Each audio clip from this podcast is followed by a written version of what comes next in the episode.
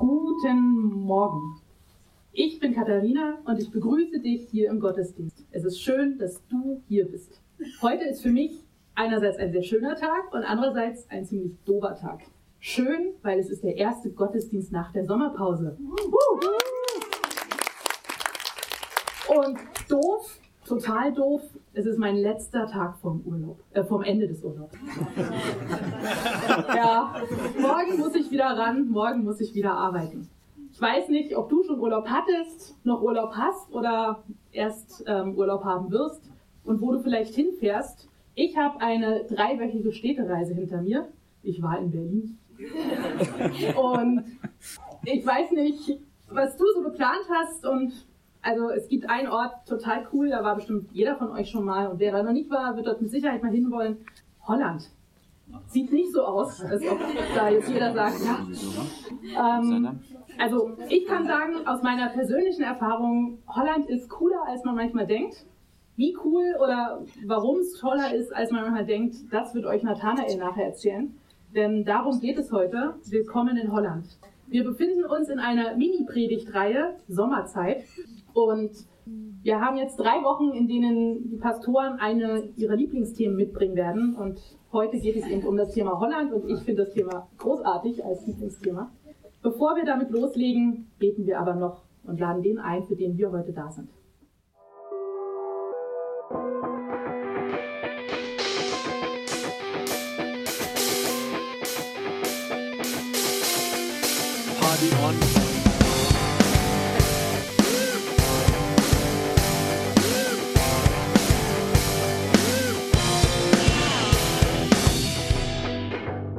Ist der Podcast der Jungen Kirche Berlin-Treptow. Wir wünschen dir eine spannende und ermutigende Begegnung mit Gott. Einen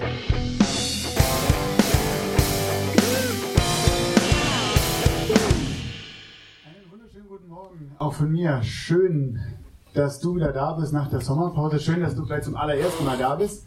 Ähm, schön, dass ich da bin und wir ähm, wieder in ein neues JKB Kirchenjahr statt. Ich würde jetzt sehr gerne nach der Anmoderation von Katharina in eure Köpfe schauen. Ähm, so, und zu gucken, was erzählt jetzt Nathanael über Holland. Also Holland ist weder mein Lieblingsreiseland, noch nicht, wer weiß. Ähm, es geht auch nicht um Fußball, Käse oder Kiffen, ähm, sondern um ähm, etwas, das ich trotzdem in meiner Urlaubszeit in den letzten äh, zwei, drei Wochen erlebt habe. Wer von euch hat äh, schon mal diesen kuriosen Fall erlebt, äh, dass er sich auf seinen Urlaub freut und der Urlaubstag rückt immer näher und die Reise geht nach Italien? Mallorca von mir aus auch. Ähm, und du fängst an, deinen Koffer zu packen, kurze Hosen, was da so reinkommt, äh, Sonnencreme, noch ein, ähm, ein Reiseführer über, über Rom oder Palma. Ähm, und der Tag kommt, du hast deinen Köffer in der Hand und vielleicht noch die Familie dabei, ihr steigt in den Flieger, ihr fliegt los, alles ist verstaut. Und das Flugzeug landet und die Stewardess ähm, greift zu ihrem Telefonhörer und sagt, schön, dass Sie noch sitzen geblieben sind bis jetzt. Herzlich willkommen in Holland. Kinnlade knallt auf den Tisch und denkst, was darf nicht wahr sein? Hatte schon mal, also vielleicht ist es ein anderes Land, ist jemand schon mal tatsächlich in falschem Flie Wirklich? Wahnsinn. Können wir es nachher unterhalten? Das interessiert mich sehr.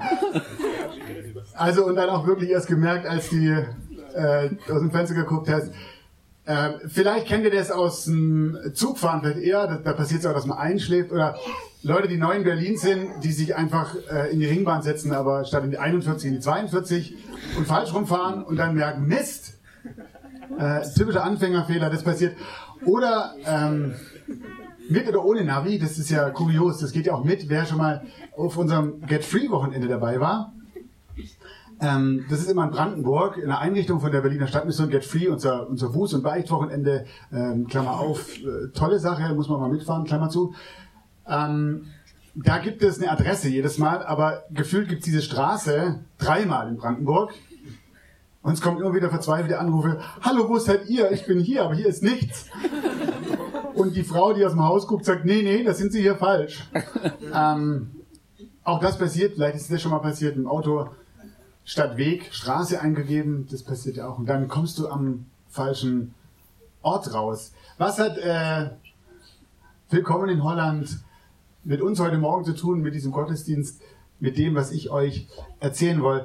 will ähm, es ist nicht nur so im Urlaub oder auf unseren Reisen, es ist manchmal auch auf unserer Lebensreise äh, ganz ähnlich. Und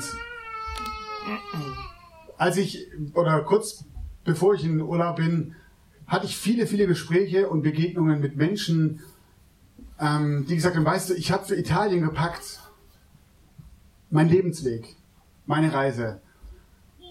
Aber ich bin in Holland angekommen.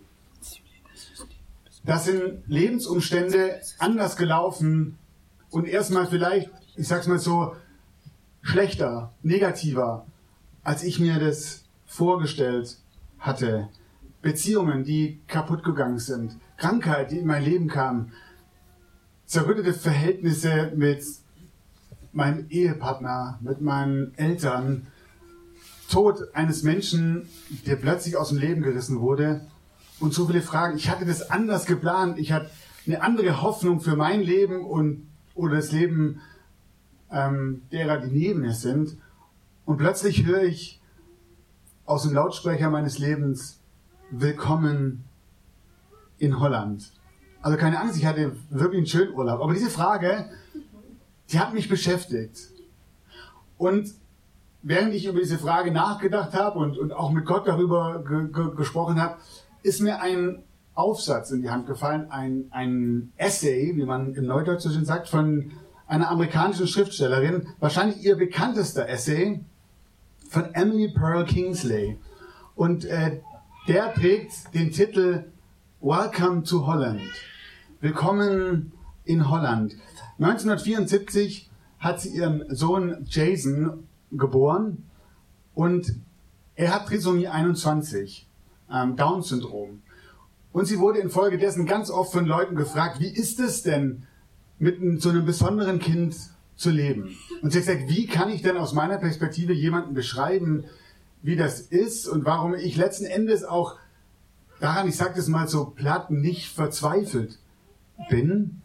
Willkommen in Holland lässt sich auf viele verschiedene Lebenssituationen anwenden, überall dort, wo sich Dinge anders als erhofft entwickeln wo Wünsche unerfüllt bleiben, wo Ereignisse und Schicksalsschläge uns unerwartet neue Lebensumstände versetzen.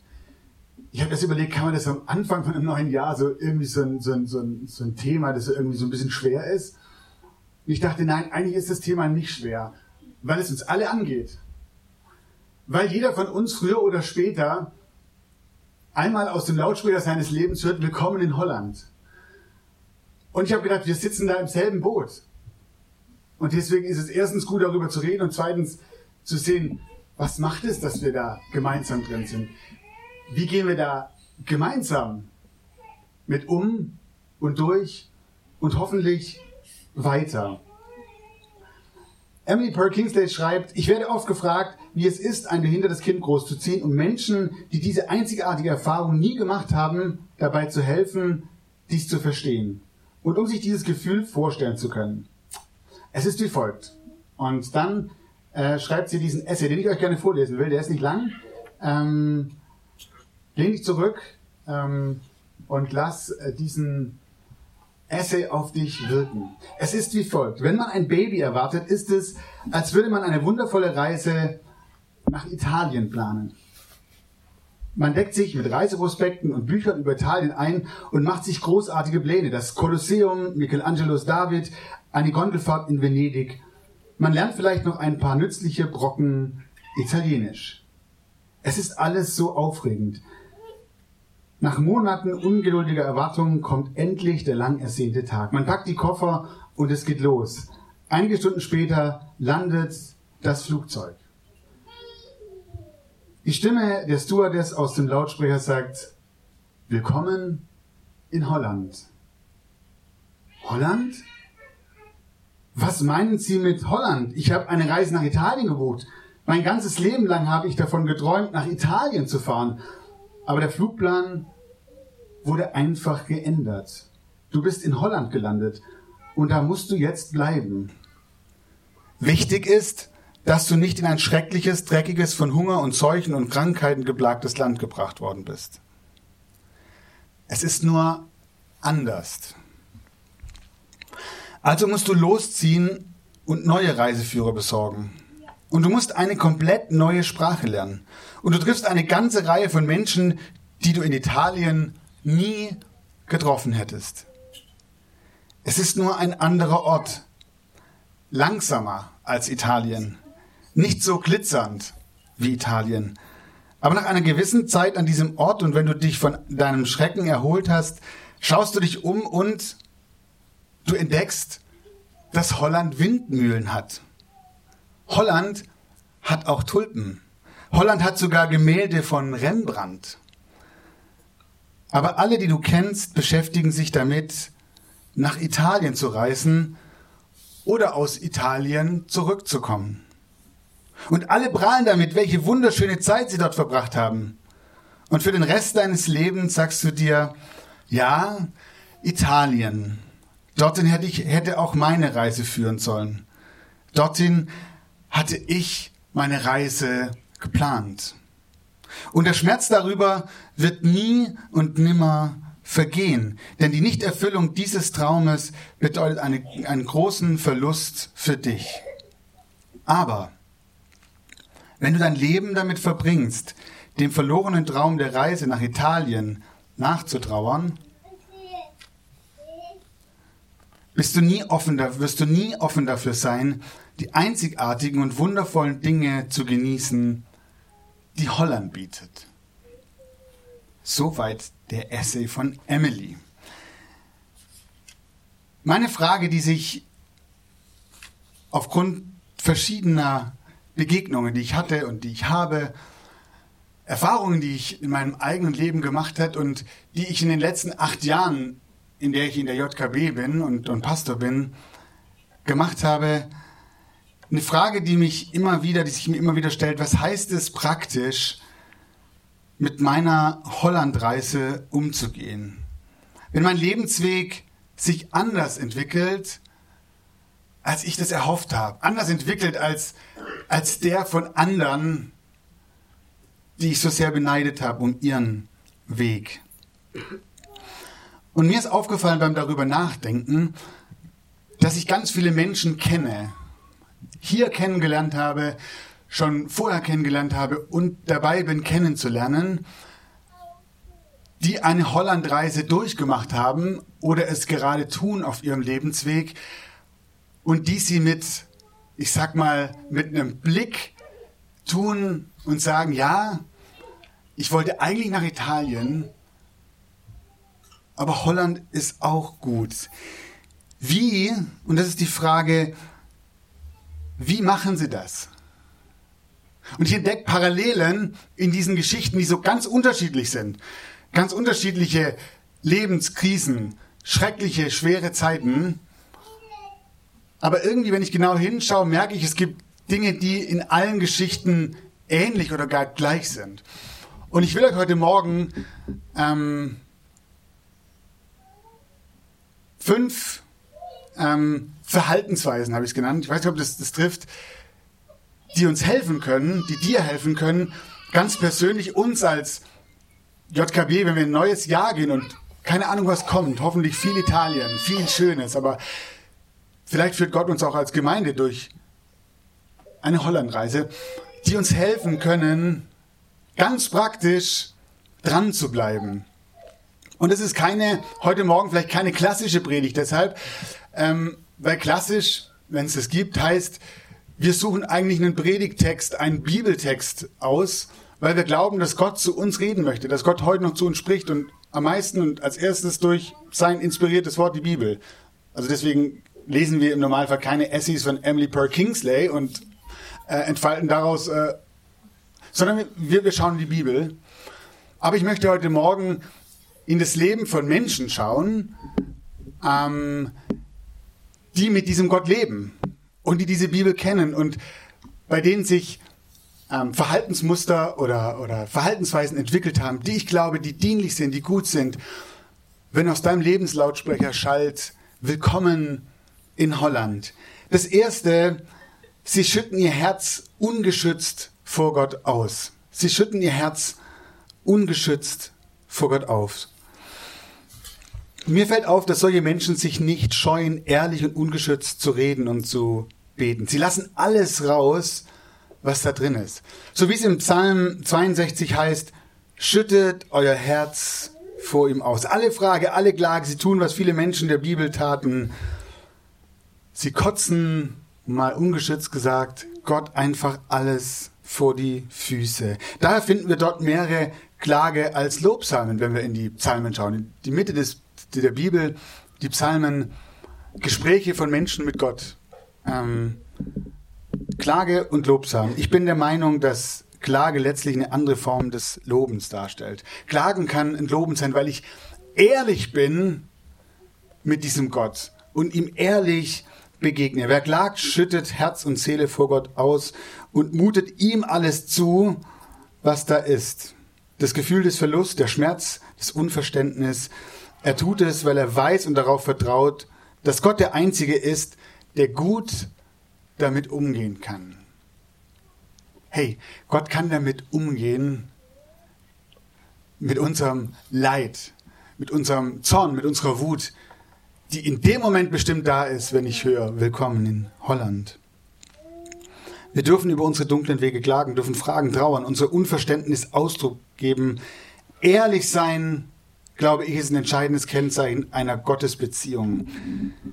Wer vor Gott nicht ehrlich ist, dem fehlt Entscheidendes.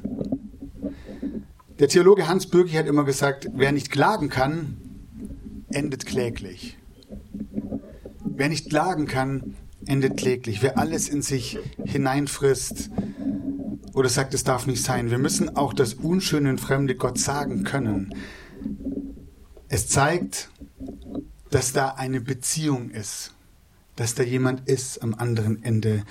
Und das gilt für uns Menschen in unseren menschlichen Beziehungen, aber erst recht bei Gott. Sie schütten ihr Herz ungeschützt vor Gott aus. Das Zweite, sie bleiben trotz unbeantworteter Fragen bei Gott. Einer meiner Lieblingsverse aus der Bibel steht auch in den Psalmen. Psalm 73, Vers 23. Dennoch, dennoch bleibe ich stets bei dir, denn du hältst mich bei meiner rechten Hand. Manchmal wird er mir in schweren Zeiten zu einem Lebensmotto, zu einem Leitvers. Für mich heißt es, was auch geschehen ist, bleibt bei Gott. Ich lasse nicht von ihm ab. Ach, was auch geschehen ist, ich bleibe bei Gott. Ich lasse nicht von ihm ab. Ein guter Freund von mir, der gerade mit seiner kleinen Familie durch eine unglaublich schwere Zeit geht, schickt mir neulich eine Nachricht, die, die mich mitten ins Herz getroffen hat, weil es genau darum geht, nach dem, nach dem Anfang dieser schweren Zeit und in der sie noch mittendrin stecken und, und der geklagt hat und wütend war auf Gott und gesagt hat, wo bist du Gott? Wir ertragen das nicht mehr länger. Schreibt er mir die Tage eine WhatsApp, in der steht, ich liebe meine Familie so sehr, ich liebe Gott und knie vor ihm. Egal was passiert, er rettet. Ich knie vor Jesus, mein König, mein Gott, hingebungsvoll.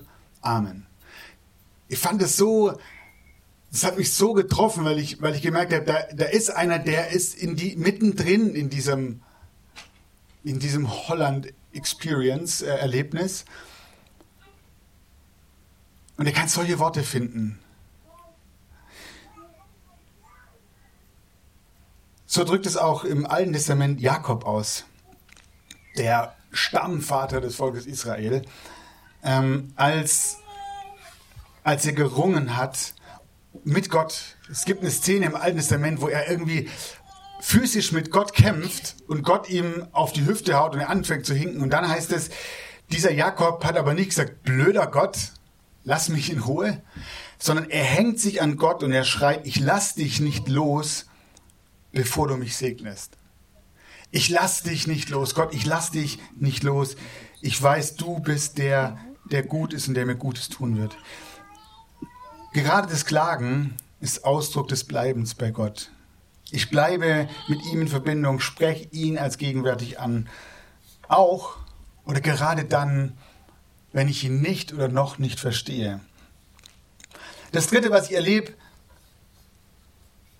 bei Menschen, die eine Holland-Erfahrung machen, was vielen gemeinsam ist, sie bleiben in Beziehungen.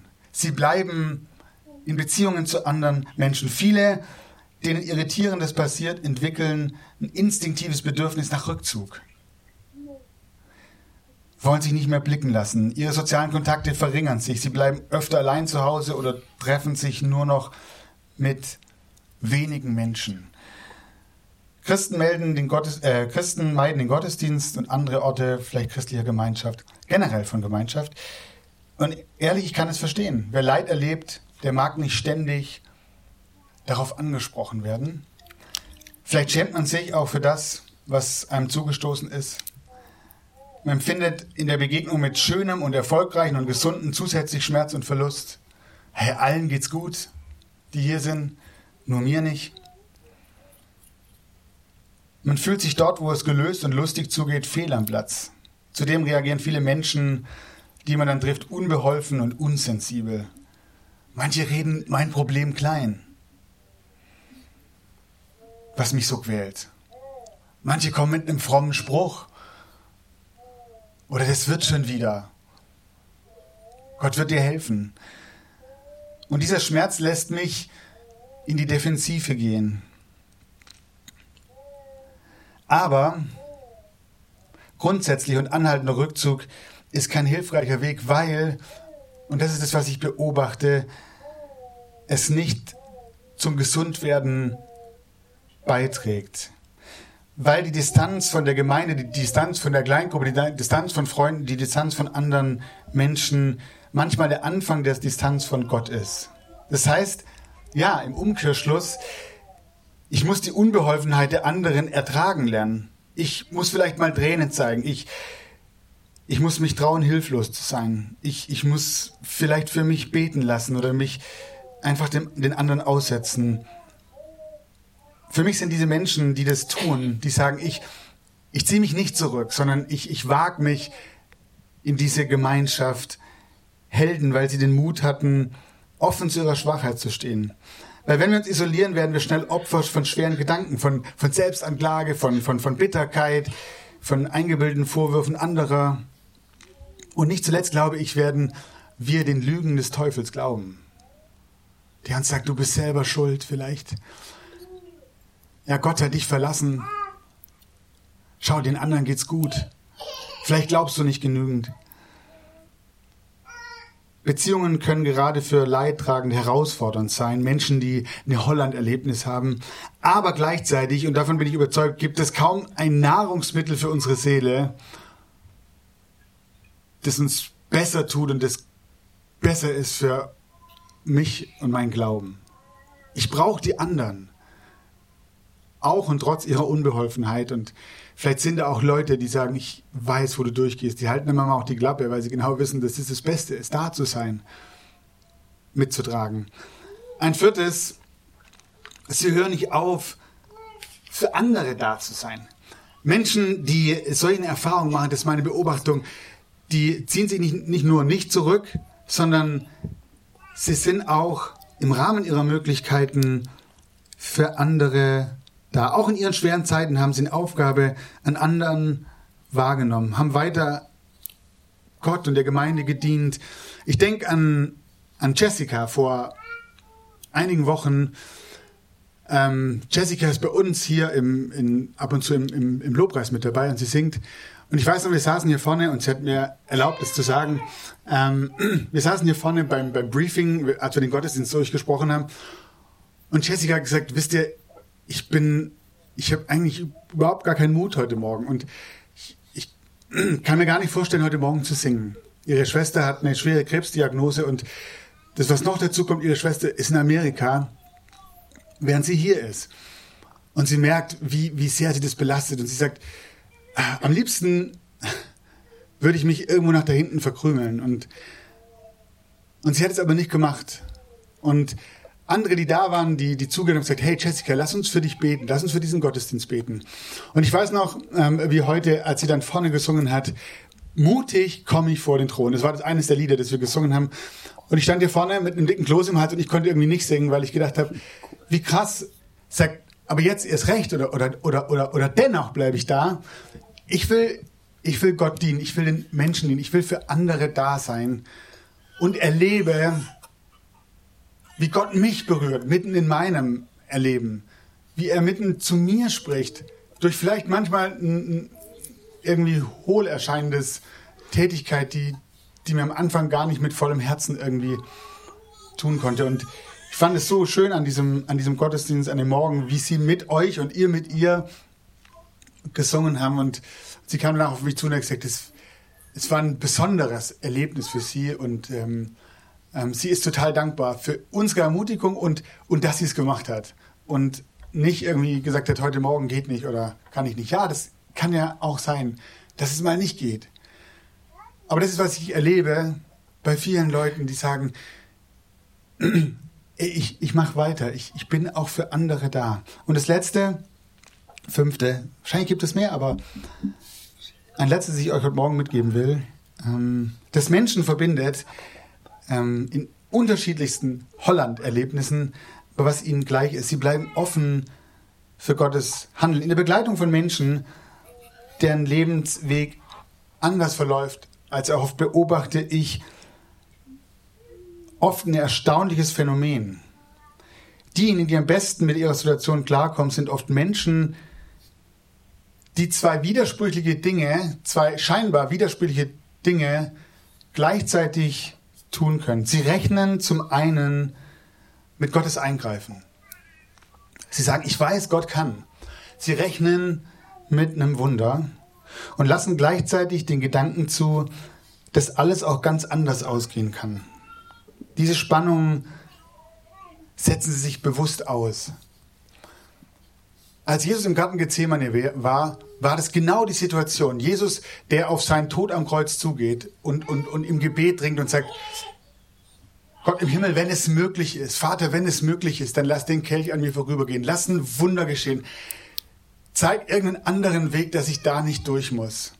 Aber ich will, dass dein Wille geschieht und nicht meiner. Ich will bei dir bleiben in der Hoffnung, dem Vertrauen, dass es gut ist und dass du mit mir bist.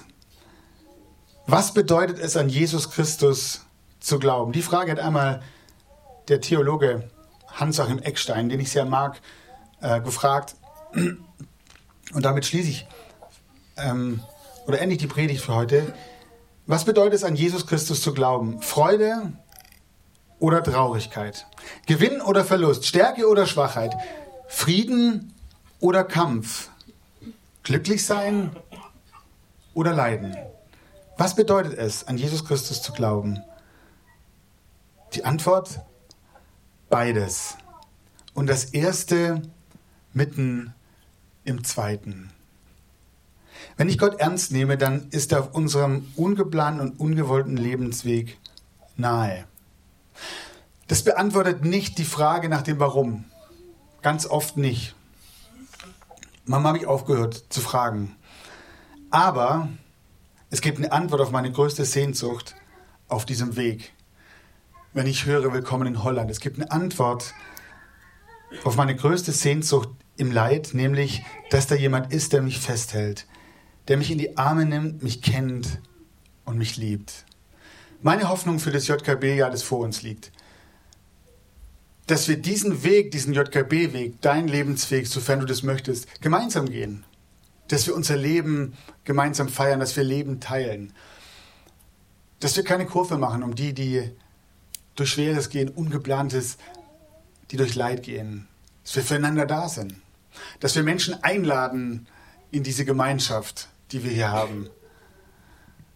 Sie das erleben, da ist ein Gott, der mit der Ansage Willkommen in Holland nicht an sein Ende kommt, sondern der neue Türen auftut der da ist und der mit uns geht. Amen. Lass uns während den nächsten Liedern. Vielleicht ist einer der Punkte, die du gerade gehört hast und vielleicht steckst du irgendwo mittendrin oder hast Freunde, Familie, die, die durch so eine Erfahrung gehen. Vielleicht ist es dran, dich bei Gott auszukotzen und ihm dein Leid zu bringen, ihm deine Fragen zu bringen. Du darfst es, tu das. Das ist eine Form der Anbetung, des, des Lobpreises.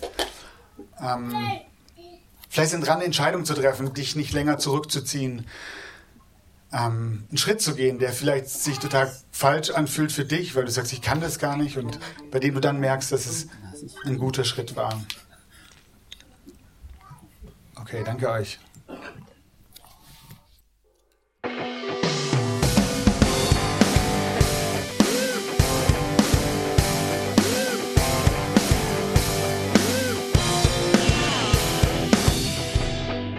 Schön, dass du diesmal dabei warst. Wenn du mehr über den Glauben erfahren möchtest, dann schreib uns gerne an info@jkb-treptow.de oder besuch uns einfach persönlich. Alle Infos findest du unter jkb-treptow.de. Wir wünschen dir eine gesegnete Woche.